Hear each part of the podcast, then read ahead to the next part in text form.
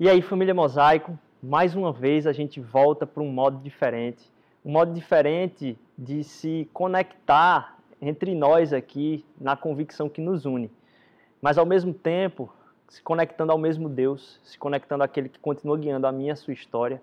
O contato seu com Ele, aquilo que Ele está fazendo na sua vida e através da sua vida não muda. E a gente começa conversando aqui a partir do que vocês já ouviram durante a semana a respeito do como a nossa igreja se relaciona com tudo isso que está acontecendo. A gente acredita demais que Deus está no controle de todas as coisas. Acima de tudo, a gente acredita que cada um tem um papel específico nesse tempo na história.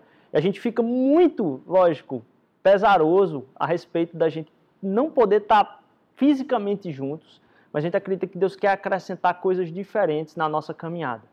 A gente já comentou a respeito do nosso intento de, dentro do que é a nossa participação na cidade, poder contribuir com aquilo que é a defesa da vida. A gente tem visto os índices aumentarem acima de 92% da taxa de UTI, que está com o número de leitos acima do que era no tempo do pico de 2020. Então temos mais leitos de UTI e mesmo assim mais lotação. Isso coloca o nosso coração em contrição e em tempo de oração por nossos irmãos, muitas famílias ilutadas, mas ao mesmo tempo nos coloca na busca de colocarmos ah, nosso joelho no chão e buscar ainda mais profundamente a relação com aquele Deus que nos sustenta. Aquilo que ah, nos levou e nos sustentou até aqui é o que vai continuar nos carregando ainda em frente. Desde o princípio dos rascunhos da Igreja Mosaico, a gente fala que nosso sonho é ver cada um conhecendo mais a Deus, amando mais as pessoas e servindo mais a cidade. É isso que a gente vai continuar fazendo.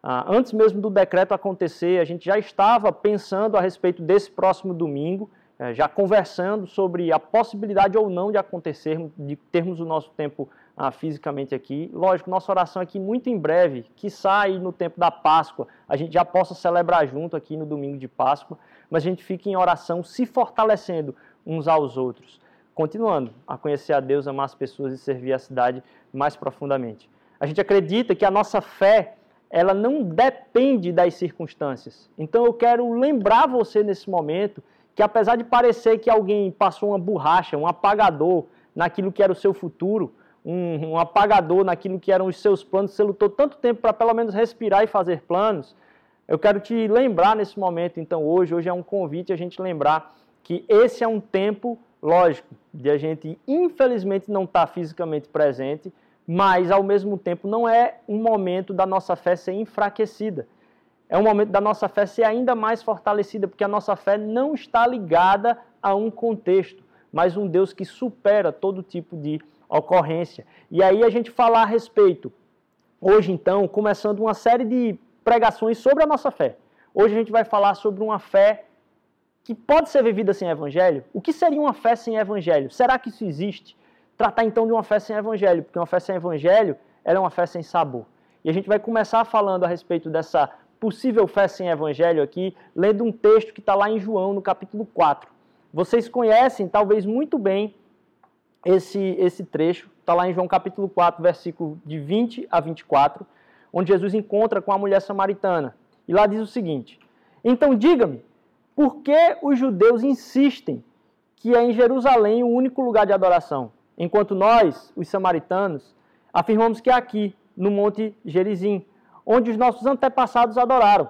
Jesus respondeu: Creia em mim, mulher, está chegando a hora em que já não importará se você adora o Pai neste monte ou em Jerusalém. Vocês, samaritanos, sabem muito pouco a respeito daquele a quem adoram. Nós adoramos com conhecimento, pois a salvação vem por meio dos judeus. Mas está chegando a hora, e de fato já chegou, em que os verdadeiros adoradores adorarão o Pai em espírito e em verdade. O Pai procura pessoas que o adorem deste modo, pois Deus é espírito e é necessário que os adoradores o adorem em espírito e em verdade.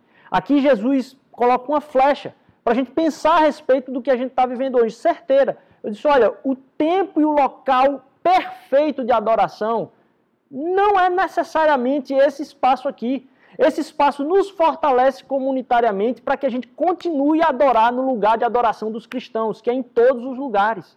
A gente continua num tempo de adoração, não com menos fé, mas numa fé que pode ser ainda mais fortalecida. É isso que a gente vai falar bastante aqui. E o problema de imaginar uma fé sem evangelho é atrelar a nossa fé a uma religião.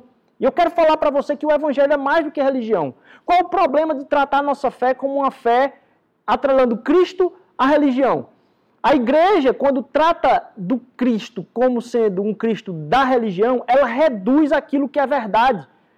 Há um tremendo engano ao tratar o evangelho como uma das religiões que estão sendo disputadas aí. E é impressionante como a gente tenta colocar Cristo dentro de uma caixinha religiosa que a gente chama de cristianismo, como se tivéssemos religião para tratar do cristianismo. Normalmente, os estudiosos das ciências da religião vão tratar a religião de diversas formas. Alguns vão tratar como um conjunto de símbolos, outros vão tratar como um conjunto de práticas linguísticas, rituais litúrgicos ou até mesmo simplesmente práticas de devoção. Alguns vão tratar como regras de vida. E aí tudo isso se soma, então, como um conjunto. Alguns vão dizer que é um conjunto de símbolos, outros que é um conjunto de práticas, simplesmente, que vão formar aquilo que é a vida das pessoas. Se a gente considera que o evangelho é uma religião, em algum momento as práticas dessa religião ou os símbolos dessa religião são impedidos de serem vividos ou experimentados ou frequentados, então você deixa realmente de viver em parte o, evangelho. Você começa a viver não na plenitude do evangelho, mas em parte. Então, se a gente considerar que o evangelho ele é realmente uma religião, quando a gente tira uma prática religiosa, em tese, nossa reunião no domingo física, a gente tira uma parte do evangelho das pessoas. Jesus Cristo veio para derrubar qualquer tipo de templo, qualquer tipo de associação que faça uma dependência da sua e da minha fé com alguma coisa que possa ser destruída. Então não existe mais sacerdote, ou seja, não existe pessoa na qual você vai buscar a sua santidade. Qualquer um que seja morto ou deixe de existir, isso não afeta aquilo que é a base da minha fé. Porque a minha fé agora não depende de um sacerdote ou uma pessoa. A minha fé não depende também de um dia santo, porque Deus santificou todos os dias. Todos os lugares e dias são para a presença do Senhor, como se fossem os mais santos. Todas as pessoas se tornam santas porque não tem o intermediário santo. Todos os dias se tornam santos e mais, todos os lugares se tornam santos. Cada lugar, cada pisada de calçada, nas calçadas quebradas da cidade do Recife que você pisar, esse lugar é tão santo quanto esse espaço aqui. Esse espaço aqui ele tem um, um, um apreço especial no nosso coração, porque é onde a gente se reúne fisicamente em conjunto. Mas deixa eu dizer para você, o Evangelho não é uma religião porque senão a, a gente teria sido impedido de praticar a nossa espiritualidade. Como o evangelho está para além da religião, ele é a superação da religião, como alguns falam, essa falta de prática do domingo é simplesmente circunstancial de uma coisa que é importante, mas não é a essência do evangelho. É importante porque havendo a possibilidade, eu não consigo imaginar como que você prefere ficar em casa do que ter a possibilidade da gente ser lembrado enquanto comunidade, porque cada um esquece uma semana ou outra que nós precisamos de Deus e nós precisamos do corpo de Cristo passeando aqui na terra e precisamos nos fortalecer. Então é muito importante, a gente acredita na importância da reunião, mas a gente acredita que a essência está para além da reunião.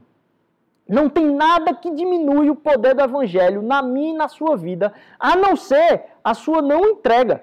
Nada que impeça, mais do que isso, é isso que eu quero convidar você. Não tem nada que impeça o aumento dele na sua vida. Então, se há frustração por essa barreira deste final de semana, entenda, esta é uma barreira de como a gente liga com os contextos, mas não é um empecilho para o aumento do evangelho na sua vida, porque não há nada que impeça o aumento da sua fé. A gente não olha então para o evangelho com essas uh, visões de religião, porque o evangelho não pode ser encaixado na religião. Na verdade, o evangelho é uma outra coisa. E a gente já falou, você pode buscar lá na série Onde está Deus? Onde é que a gente encontra Deus na cidade? Eu convido você, você pode procurar nas plataformas de podcast aí, de streaming de, de áudio. A gente tem todas elas, você pode buscar a série Onde está Deus. A gente falou bastante a respeito disso. Mas pensando a respeito de um evangelho que vai além da religião, eu vi o Dalai Lama falando do além da religião. E ao comentar sobre o papel das várias religiões na vida das pessoas, ele faz uma comparação. E ele diz: olha, cada pessoa precisa de um componente diferente na vida dela. Então é como se fosse uma alimentação. Às vezes a gente precisa de uma fruta, às vezes a gente precisa de um legume, às vezes a gente precisa de uma comida cozinhada. Então, cada pessoa tem um certo tipo de momento na vida e de coisas que precisa mesmo para a sua base e como é formada a sua mente, de um tipo de alimento. Tratando como se as várias religiões fossem diversos tipos de alimento. E aí, ao pensar isso, esse é o tipo de pensamento daquele que considera o cristianismo como sendo uma religião. Na verdade, o evangelho como uma religião. E dentre outras religiões, a gente sai escolhendo aí. Poxa, hoje é maçã, hoje é pera, hoje é abacaxi. E esse é um pensamento comum na nossa sociedade. Mas o evangelho está muito além de um certo tipo de escolha de fruta que você faz na feira, ou um certo tipo de alimentação. Se eu fosse comparar isso que o Dalai Lama falou a respeito das, dos tipos de religiões e como cada uma se encaixa da necessidade do coração, eu diria que o evangelho ele não é um tipo de alimentação. O evangelho talvez fosse a comida. Ele não fosse um tipo de comida, ele fosse a comida. Ou mais, ele está para além da comida, porque a comida remete a outras coisas e outras sensações. O evangelho contém doce, o evangelho contém salgado, não salgado tipo, mas a essência, o sabor, sabe? Então o evangelho ele não pode ser encaixado na minha e na sua vida com um tipo de prática, com um tipo de ritual. Ele é a realidade que suplanta todas as coisas. Jesus Cristo veio para vencer a morte e vencer qualquer condição que possa colocar você num, num, num entrave de empecilho de chegar até Deus. Porque não é você que chega até Deus. O domingo não impede que você chegue até Deus, porque é Deus que chega até você. Não importa o quão no esconderijo, como o salmista vai falar lá, não importa se você desça ao mais profundo abismo, lá Deus está está buscando o seu coração, buscando a disponibilidade da sua entrega. O Evangelho é uma outra coisa. O Evangelho é muito mais do que até mesmo a comida, porque o Evangelho é a própria satisfação.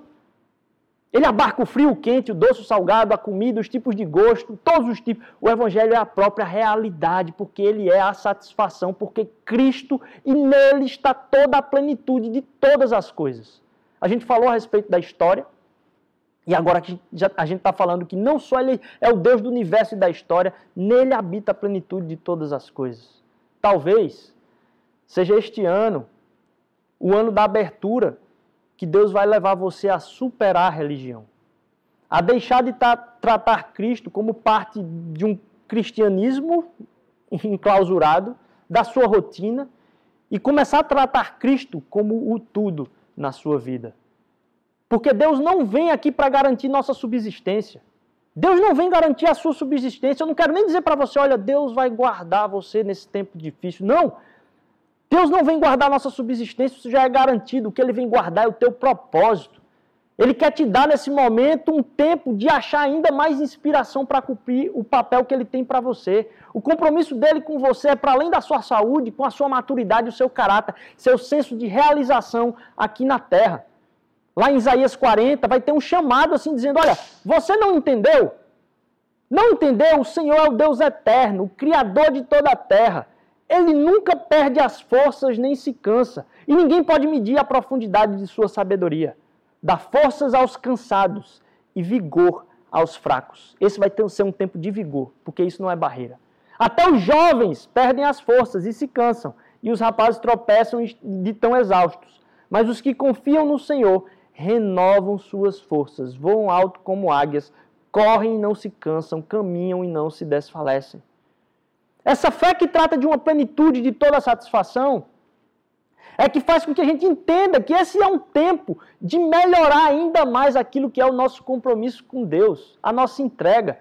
Para isso, eu falando especialmente para você da Mosaico, eu acredito que é um tempo onde se você se disponibilizou a servir, Deus vai colocar ainda mais ideia para você servir, mais disposição para você servir. Talvez, como a gente tem falado, pensar até fora da caixa em coisas que a gente ainda não fez para esse novo formato aí. Deus vai colocar no seu pequeno grupo ainda mais disposição de você ligar para alguém do seu pequeno grupo que você não costumava ligar durante a semana. Quem é a pessoa que Deus está lembrando durante essa semana? Poxa, lembrei de você. Não é à toa que você lembra de nomes de pessoas.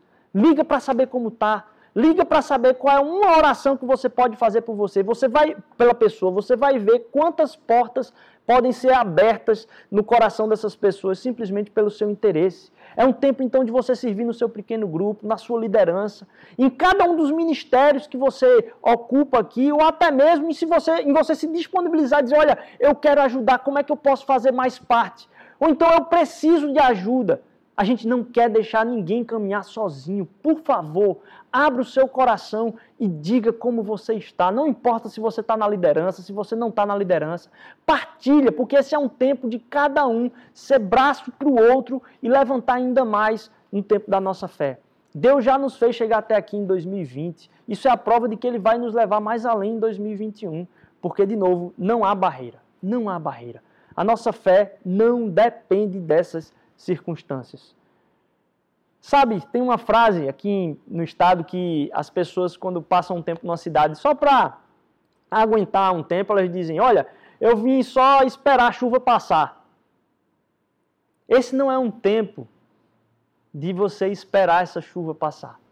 Eu acredito muito mais que é um tempo da gente aprender a dançar nessa chuva. Eu acho que Deus vai colocar alegria no nosso coração para, independentemente das circunstâncias, a gente aprender a se alegrar nele, se alegrar mais e mais, a descobrir uma fé que tinha como reserva em nós através do Espírito que a gente não buscava e que hoje Deus está despertando no coração de cada um. Não é então como parar numa chuva para uma chuva passar, mas muito mais do que isso fazer a gente dançar nessa chuva eu quero fazer você entender que diante disso, desde a segunda-feira a gente está aqui rodando, já começando essa gravação aqui no meio da semana, ao mesmo tempo pensando em como é que a gente pode distribuir ensino, tanto nos domingos como durante a semana, nos pequenos grupos e pelas mídias sociais, isso é um sonho. A gente quer entender e entender junto com você como é que a gente pode cuidar de todo mundo. A gente, eu digo, a gente mesmo aqui, né? A gente, instituição mosaico, como é que a gente pode não deixar ninguém para trás nesse momento? Fazer com que Deus mostre ainda uh, um acréscimo maior naquilo que é a nossa alegria nele, dizer, poxa, como Deus fez milagre naquele tempo através da sua igreja e através da minha e da sua vida, fazer a gente cuidar mais das pessoas e fazer a gente abençoar ainda mais a cidade. A gente tem conversado desde então com o social e a galera aqui já está montando um, um esquema, vocês devem ter visto já aí aquilo que são as campanhas que a gente está lançando para eu e você completarmos para além da nossa necessidade quem precisa muito mais. A gente atende cinco comunidades aqui, pelo menos com um vínculo mais próximo, e a gente tem focado nas três mais necessitadas. Uma delas, das mais necessitadas e menores, tem 100 famílias precisando da nossa ajuda. Imagina as pessoas que perderam o seu auxílio, que era a única coisa que tinha que no ano passado sofreram economicamente, mas sofreram quando perderam seu emprego. Agora já não o tem e tem que imaginar como é perder aquilo que estava procurando ainda. A gente quer ser resposta e quer ver Deus acrescentar a nossa fé através da nossa entrega, do nosso sacrifício. Por isso, na campanha, eu te convido a dar um passo de fé mesmo, a reduzir inclusive o seu padrão de vida a ponto de poder manter a vida e a saúde de famílias crianças que vão ter pelo menos o um mínimo para poder viver. Que eu e você podemos ser, possamos ser resposta de Deus na vida dessas pessoas.